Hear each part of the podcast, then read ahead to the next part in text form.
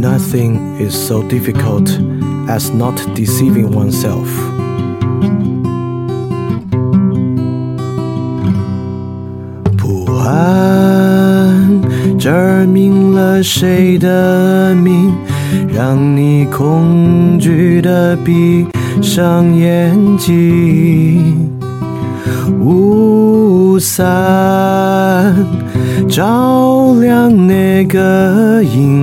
此句便知你的艰辛。饭店二点零第二章语言何以可能？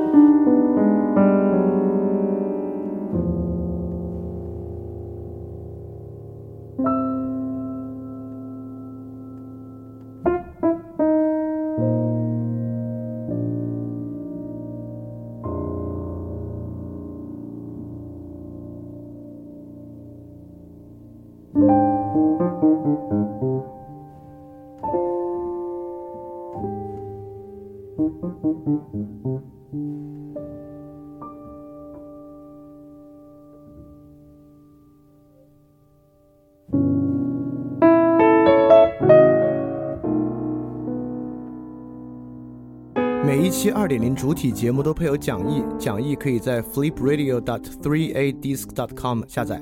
然后，如果你听到节目之中听到一声钟声的话，就代表讲义需要翻页了，跟讲义一起看更加方便。如果不希望看讲义呢，也可以在小程序直接查看带有 show note 的节目，就可以边听边看了。谢谢大家。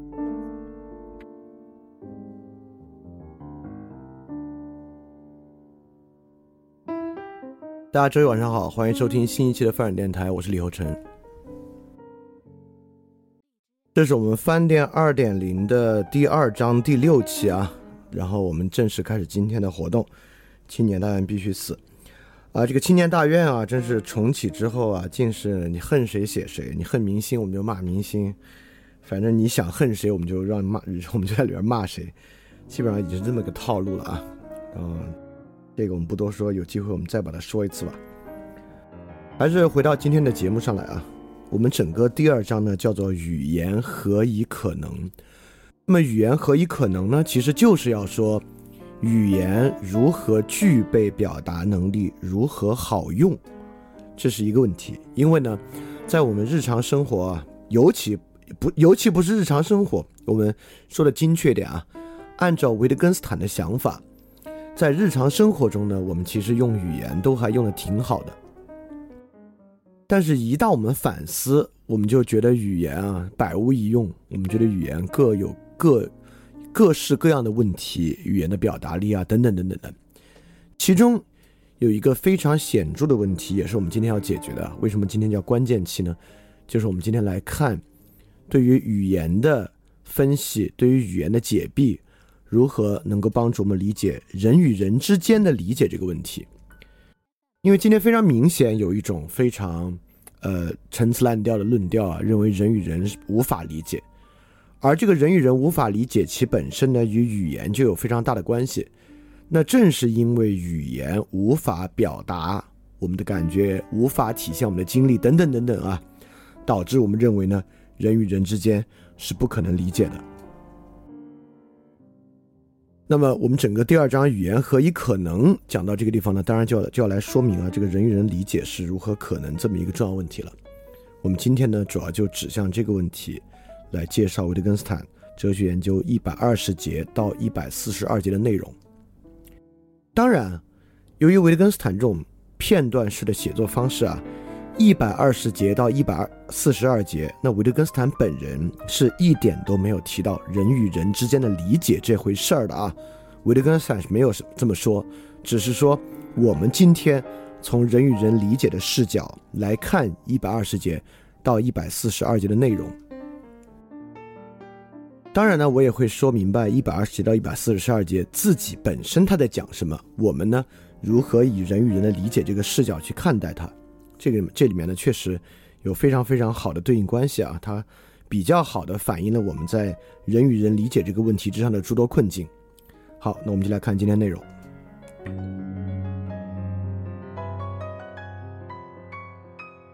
那么最简单回溯一下第一节到一百一十九节的内容。那么从第一节到一百一十九节呢，我们其实就讲了我们对于语言关系的一个转变。基本来讲啊，我们可以把它解释为以下四个角度。第一个，我们从语言需要客观的反映世界，到语言是服务于人的目的的一种语言游戏，这是第一个重要的转变。第二个转变呢，语言本身是一种逻辑形式，它呢有某种真值方式。也就是说，语言本身啊，要反映一种真实，这个真实呢是被一种逻辑形式确定的。到语言本身呢，只是一个模化，那模化过程呢，本身并不具备那样的精确性，也不具备逻辑的完备性。也就是语言，并没有精确的逻辑，并没有完整的规则。这个是维特斯坦特别强调的一点。那第三点呢，也就是说，在比较重要的层面之上啊，我们以前认为语言是要去言说一些归纳的抽象的真理或者道理啊，即使不到真理的程度，它也是道理规律。那语言本身凝结起来，主要的呢，就是这些归纳起来的道理和真理。那么在维特根斯坦这个地方呢，语言啊，主要还是要表述范例、表述范型，如何找到恰如其分的例子，魔化例子，是语言最重要的特征。第四点呢，就是关于语言和解释。我们过去认为呢，语言的解释是一个非常非常广泛的行为啊，尤其我们的语文教育，很多时候呢，就是让我们来做语言的解释。那这解释呢，自然包含两部分：第一部分关于词的解释，就是词语的含义；第二部分呢，就是句子的解释，就这个句子它要表达什么意思。那么我们过去呢，就认为，当我们要讨论一个问题的时候呢，这个时候就需要解释。因此呢，我们经常问什么什么定义是什么什么啊，就是要诉求这个解释。那我们认为呢，其实任何句子都能解释，也都能解释清楚，而且甚至呢，当我们进行比较重要的讨论的时候啊，我们甚至也认为都有必要解释清楚。那维特根斯坦非常强烈的认为啊，我们绝不可能获得一个完整的解释，就像他在哲学研究第一节就讲到了，解释总有到头的时候。那么第二点呢，解释只在误解发生时才使用。就如果语言在正常使用呢，你并不需要解释，你是不用来解释这个事儿的。所以总的来说呢，在这些转变之下啊，我们来解决我们认为语言这种无限求真、无限解释、无限探究的哲学病，也就是说，我们尽量要诉求一种非常精密的、非常精确的一种比较完美的表达形式。也就是维特根斯坦所说那个光滑的冰面。那维特根斯坦的号召我们回到日常语言，要回到粗糙的地面上来，因为在光滑的冰面之上呢，它确实非常光滑，但是呢，我们也就无法行走了。但我们本质上，我们拿语言是来做事儿的，我们是来以言行事的，因此呢，我们是要前行。所以说，你必须回到粗糙的地面上来。所以总的来说呢，我们对语言啊，从一种理想化的形式。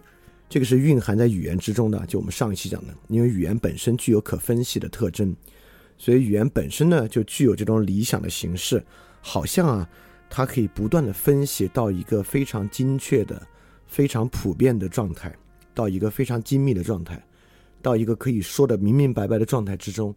因为这个原因呢，我们就认为一一种对于语言的分析、语词的分析、逻辑、哲学、学科、语言学等等。能够帮助我们把语言表达打磨成一种特别好的、比日常语言更优越的一种表达工具。那我们在公共论理呢，也应该力求啊，使用这种抽象推论、归纳的方式啊，找到这些在语言之中如晶体般纯粹的道理，来进行互相说服。那维特根斯坦呢，彻底扭转了我们对于这个东西的看法。那语言本身呢，符合一种比较日常的状态，在一种非精确的情况之下运行。是最符合我们的目的的。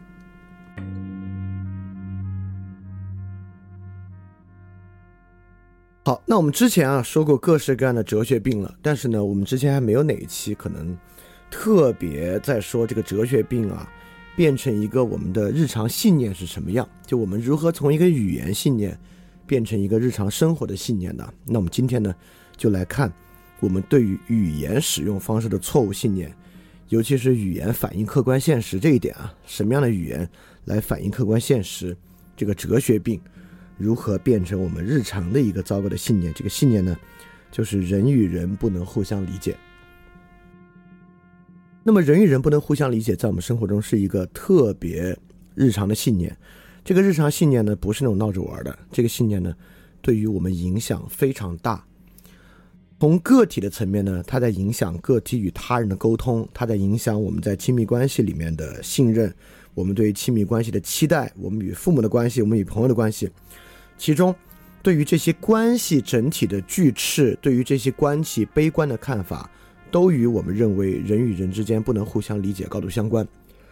那么的第二点呢，在公共论理方面，因为我们相信人与人不能互相理解，所以通过说理的方式的说服呢，在公共领域呢也不在也不可能。我们就认为，网络纷争恰恰体现着人与人不能互相理解的特点。那么在这个之下呢，我们就对于某种理性的方式啊，来达成某种共识呢，显得非常的悲观。如果理性方式不能达成共识呢，比较好的情况之下啊。用一种合法的程序形成共识，那在一种不好的情情况之下呢，这其实也构成我们对于丛林社会信念一个特别重要的基础。因为人与人之间不能互相理解，所以从丛林社会无法避免。这很可能是一个高度相关的信念。好，在过去呢，我们都认为人与人不能互相理解啊，听上去更像是一个科学事实，它是一个我们深思熟虑之后。推论出来的一个与客观事实相关的东西，实际上呢，我们今天就要看它缘何，它为什么是一个语言的谬误这么一个问题。一旦我们对于语言的看法产生不同呢，我们对于到底什么叫理解，如何达成理解，就有不同的看法啊。这所以这是很重要的一期了。那首先呢，我们就来深入一下人与人不能互相理解，或者说它一个更文学化的表述方式，就是人类的悲欢并不相通。这个概念。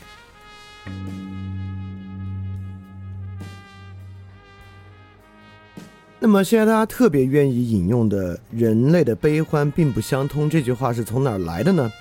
这句话呢是鲁迅说的。鲁迅不只说过人类的悲欢并不相通，鲁迅还说过一句很有名的话：是“无穷的远方，无数的人们，都和我有关。”这两句话看上去是矛盾的。如果按照我们今天说啊，就鲁迅这种公知，就是容易双标。当然，我这是一个特别戏谑的说法，在模仿今天的人批驳公知。当然，我们今天就要讲，今天我们特别喜欢说人双标。这个双标怎么回事？双标真的是一个问题吗？这是我们今天要讲的啊。那我们不管怎么说，首先来看鲁迅这两句话。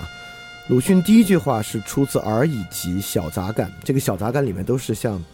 要像维特根斯坦和尼采这样啊，是一小段一小段的。那么人类的悲欢并不相通呢？整个是这样的一段话。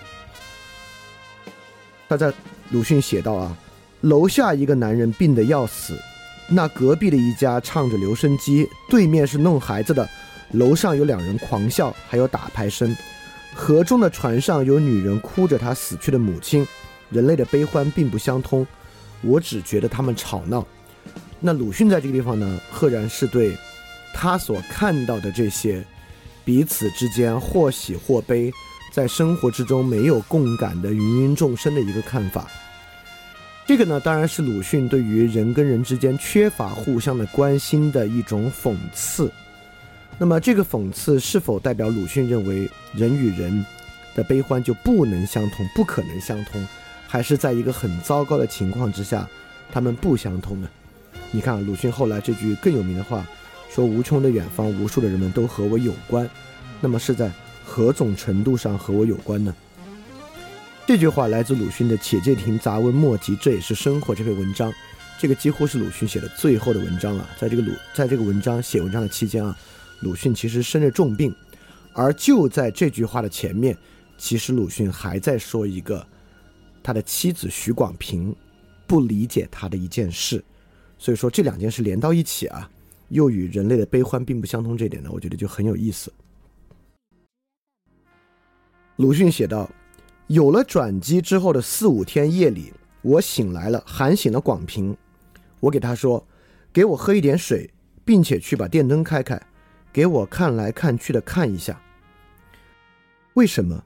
他的声音有些惊慌，大约是以为我在讲荤话。”然后鲁迅写，他回答说：“因为我要过活，你懂得吗？这也是生活呀。我要看来看去的看一下。”哦，他走起来，给我喝了几口茶，徘徊了一下，又轻轻的躺下了，没去开电灯。然后鲁迅在这里写啊，我知道他没有懂得我的话。然后接下来就是很著名的这句话了。鲁迅说：“街灯的光穿窗而入，屋子里显出微明。我大略一看，熟识的墙壁，壁端的棱线，熟识的书堆，堆边的未定的画集，外面的进行着的夜，无穷的远方，无数的人们都和我有关。我存在着，我在生活，我将生活下去。我开始觉得自己更切实了。我有动作的欲望，但不久我又坠入了睡眠。”因此，在这句话之中呢，首先就有一个许广平没有理解他，没有懂他，没有懂得他的话。鲁迅是怎么判断的呢？当然，这个跟语言形式有关。鲁迅说：“去开开灯，要看来看去的看一下。”许广平问：“为什么？”鲁迅也在回答：“为什么要开灯？”他说：“因为我要过活，你懂得吗？这也是生活呀。我要看来看去的看一下。”然后徐广平为他喝了茶，但是没有开灯。因此，鲁迅说呢，他没有懂得我的话，也就是说，不理解和不懂啊，当然是寻常发生的，在我们的生活中也是一样。你很多时候给别人做一个事儿呢，他做那个事儿没有按照你的方式做，或者根本就没有做，你在这里当然可以说他没有理解你，没有懂你。那么就在啊，鲁迅的身边人没有懂他的时候呢，鲁迅却说，他就看着窗外的光，并感到无穷的远方，无数的人们。都和我有关，这个当然是一个非常修辞的表述。在这个修辞的表述之中呢，你可以把它解释为各式各样的意思。但我们现在不去尝试过多的解释其中的意思，我们只想说鲁迅这里的意味是什么。在而以及人类的悲欢并不相通里面呢，鲁迅是看到他人的生活彼此间无关，这个人的悲与那个人的喜彼此之间呢。并没有什么联系，因此呢，他感到这种，如果我们说的学术一点啊，感到这种工业革命之后原子化社会的构成，因为在一个农村里面，人们关系更近，可能不会是这样的。但是鲁迅在病中呢，就在自己的身边人没有理解自己的时候呢，也希望与他人的生活相关。那么这种相关性当然是要建立在理解之上的，你不能说。无穷的远方，无数的人们都和我相关，但是呢，我永远无法理解他们，这话就没意义了。也就是说，我将生活，我将生活下去，而且这个生活是很切实的，它当然与我的行为能够被无穷的远方的人理解，并理解他们的高度相关。那赫然今天呢，实际上鲁迅要说什么呢？我们是理解的，但是这种理解是我们所说的人与人无法理解那个理解吗？我们就来看看啊，我们当然可以说鲁迅，你认为你想与他人相关，但这种相关性啊，到底是真正的理解呢，还是那种萨特意义上的他人即地狱？我们是不可能互相理解的。我们就回头来看看今天比较流行的一些，我们说人与人无法互相理解是为什么？而且这些为什么，我们在没有后面维特根斯坦分辨的情况之下，你初听起来，你都会觉得它超级有道理。就这里说的，为什么我们说人与人无法互相理解？实际上听上去是极其合逻辑的。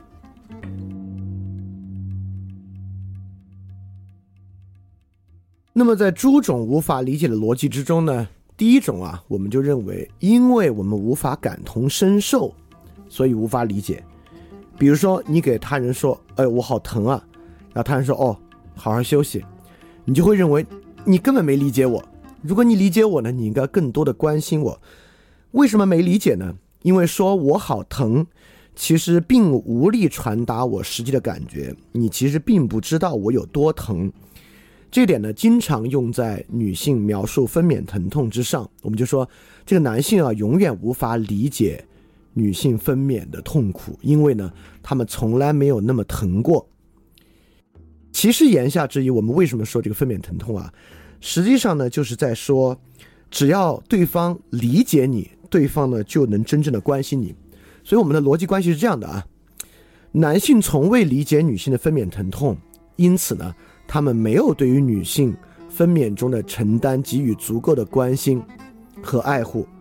他们之所以没有理解的原因呢，就是因为“疼”这个词是无力传达背后那个具体的疼痛的。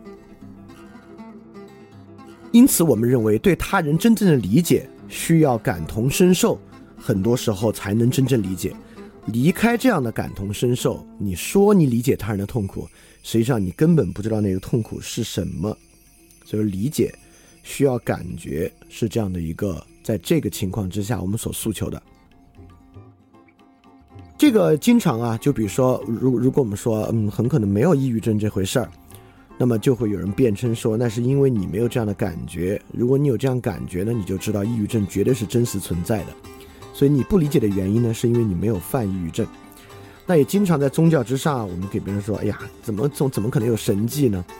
呃，那个信教的人就会说，那是因为你没有这样的经历，你不可能理解。如果你产生这样的感觉，奇迹降临的感觉呢，你就知道这是什么意思了。所以其实我们经常诉求。理解需要依靠感觉，而我们说语词，不管是抑郁症还是疼还是神迹，实际上呢，都是用以表达我们内心的那种感觉。而词语的能力是很有限的，词语只能大略的传达这个概念，而绝无可能来真正的传达这种感觉。所以导致在我们用语言沟通抑郁症、沟通疼、沟通神迹等等的时候呢。他人不可能理解，尤其是没有这样经历的人，就不可能产生对我们的理解。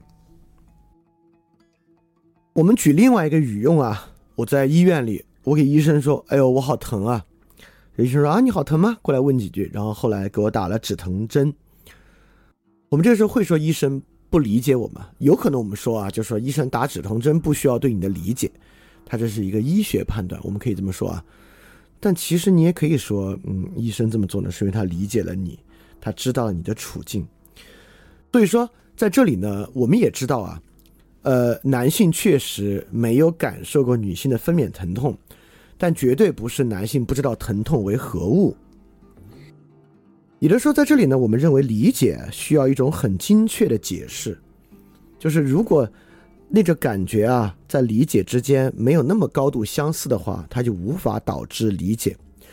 那其实我们也知道，女性与女性之间分娩疼痛差距也很大，这既取决于人疼痛的程度，人的疼痛敏感程度，也取决于那个胎儿的大小，取决于分娩的时间长短，取决于那个女性的力量，对吧？比如分娩时间太长，她身体的力量耗尽了，她的疼痛感就会非常非常强，等等等等的。所以说。即便是女性与女性之间，实际上分娩疼痛的感觉是千差万别的。那就那么这个会导致他们之间实际上也不能互相理解嘛，对吧？因此，对于这个理解啊，到底感受的精确程度要到多少才能理解呢？这是个问题。那我们现在从还是更多的从语言角度来感受啊。所以说，总的来说呢。这种信念啊，认为无法感同身受，因而无法理解，它实际上背后还是有很重的指物的性质。也就是说，理解啊，我们透过语词在表达，但真正促成语理解的是语词背后的那个东西，是那个感觉。语词呢，就无力承担那个感觉，因此我们无法理解。所以说到底啊。语词还是在反映真实情况，对吧？在反映那种疼痛的程度，而语词呢，就是无法承载。所以在疼这个问题之上，语词就不可能真实的反映真实世界，因此呢，我们不可能互相理解。所以在这个点上，我们其实还是在说，语词要真实的反映世界，才能促成我们的理解。好，到这儿你可能都觉得，哎呦，这个语词反映真实世界，真实世界的促成理解，这个听着还挺有道理的，对吧？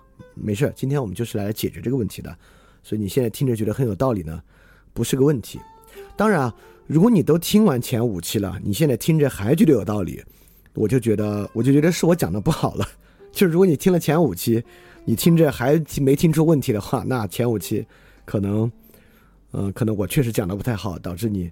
没有对于语言指物的根本问题和多义性产生很好的敏感，啊，你其实我认为，如果听完前五期，听这里应该有一种敏感了，就会觉得哦，这里面很明显，这个指物的问题和真实真实反应的问题是有很大问题的。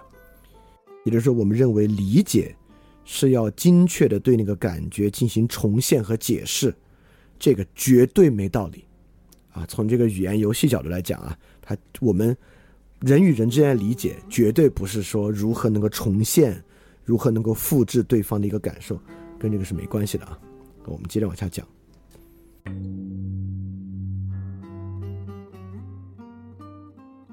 从第二个角度之上呢，很多人啊，人们有时候有一些相同的感受，但我们也认为那个感受其实是很不同的，因为那个感受的背景不一样。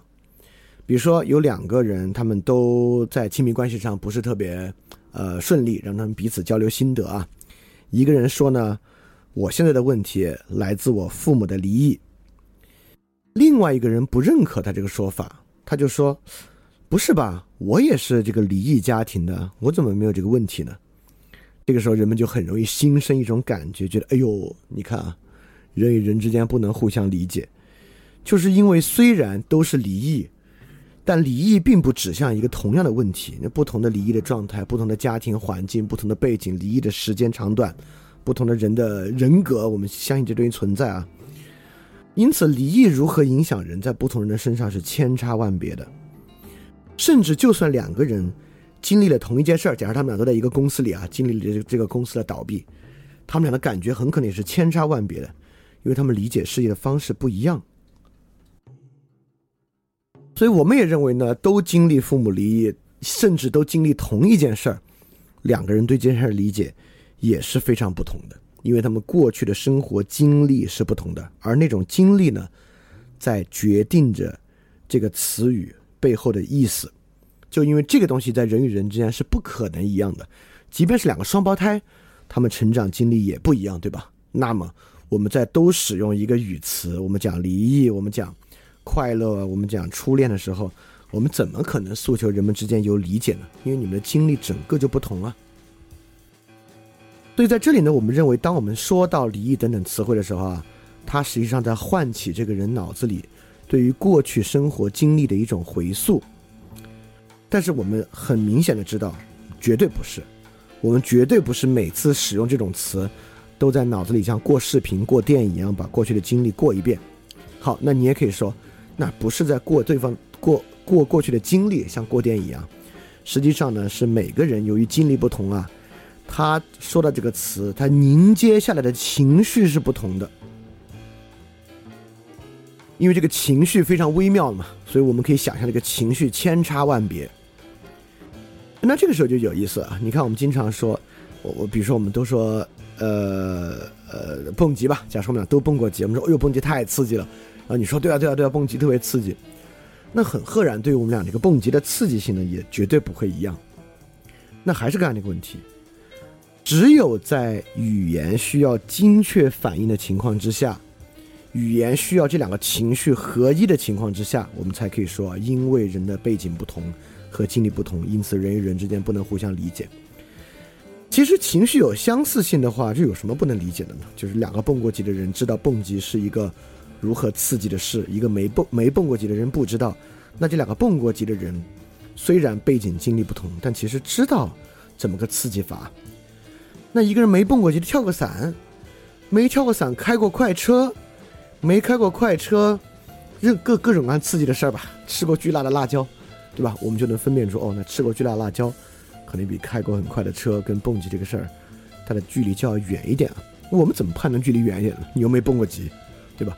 因此，是不是语言要如此精密的反应，才能促成理解？这是个很重要的问题啊。对，anyway，有另外一种说法啊，就是说呢，人与人之间绝对不能互相理解，因为他们过去的经历不同，导致他们在说每一个词汇的时候呢，实际上他们所讲的那个东西是不一样的。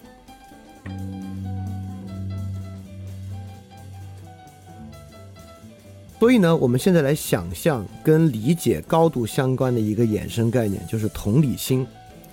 这时候我们回头来看同理心啊，这个同理心就像个超能力一样。你看啊，我们发现语词是有很大的局限的，因为语词是无法承载背后的感觉和经历的，就是语词呢无法直接标识到那种鲜活而精密的感觉，无法标识到那种复杂的经历。所以说我们在跟别人说话的时候，其他人为什么能够做符合我们预期的，让我们认为他理解了我们的回应呢？就说明他们并不是从语言的理解之上来感受到的。因为我说我疼，理解这个语言都很简单，就是你有一个疼的感受，但具体什么样的疼，具体是一种什么样的悲伤，感觉并不蕴含在这个语言的信息之中，而在于一种甚至啊都比较神秘的隐藏在，你看隐藏，我们上期在讲语言本质的隐藏特征啊，隐藏在语词背后的感觉和经历，而我们今天说。什么样的人的能力在挖掘这种隐藏在语词背后的感觉、经历啊，等等等等东西呢？我们管这玩意儿叫同理心。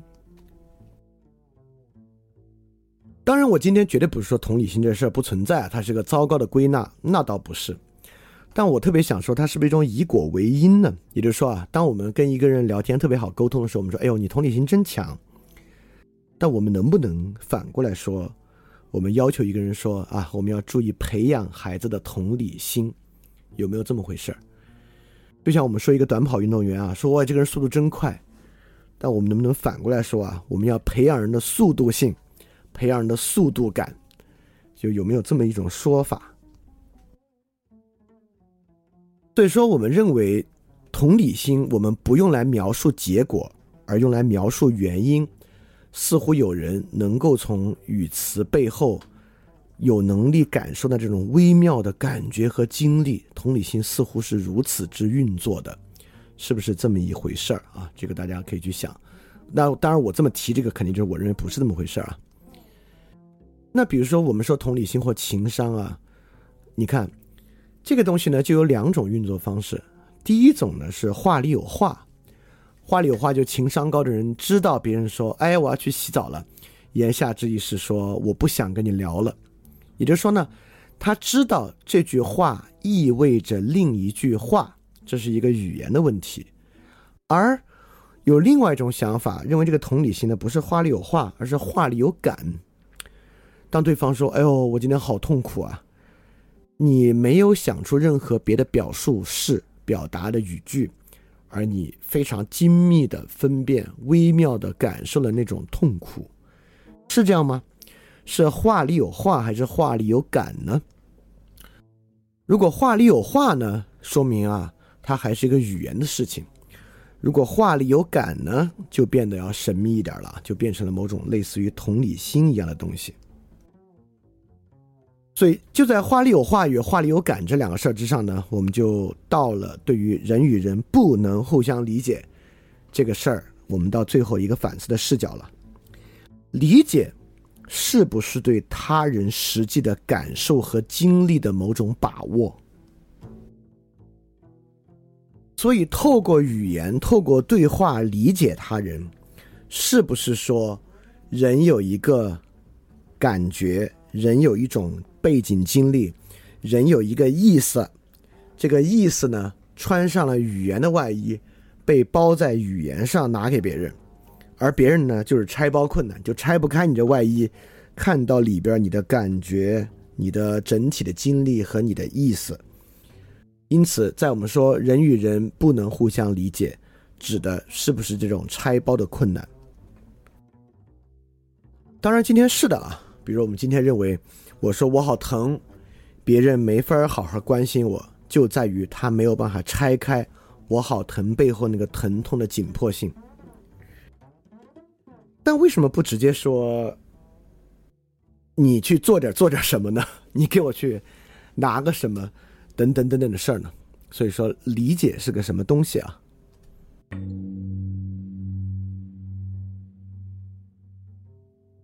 我这个绝对不是在某种。这个有点那种 geek 那种 nerd 的基础之上啊，认为人不应该话里有话。我恰恰意思是说，病人当然可以在病房里大喊：“哎呦，我这儿疼！”当病人喊我这儿疼的，为什么在医院里面病人喊我这儿疼很很正常的？是因为你看啊，因为医生掌握着如何处理哪儿疼，如何处理某种疼痛，以及透过疼痛。去做判断的方法，所以在医院这个语言游戏非常明白，你说我这儿疼，就是在说他的另外一个说法是我需要被处理。那么你已经跳过了我需要被处理，已经给医生提供处理的线索了。因此，在医院里面呢，它其实有点像在说，医生你得过来关心我一下，我有点疼。那么医生就直接看你这疼该如何处理你。那么在生活中，我们给别人说：“哎呦，我好疼啊！”这个地方呢，具有一定的多义性。他要么是说我因为疼而情绪不好，要么是他说你需要照顾我这个疼，等等等等别的意思。我绝对不是说我认为一切人都需要把话说的明明白白。那么如果两个人有默契的情况之下呢，他当然知道在一个特定的语境之下，对方说我好疼，需要的是你做什么。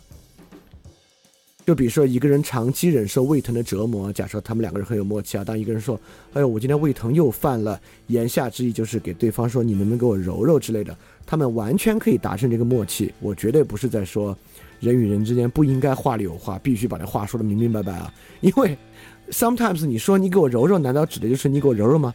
它当然可以有很多别的意思啊，在不同的语境之下。所以说我特别想说的只是一点而已。理解到底是在交换某种非语言的东西，还是在交换某种语言的东西？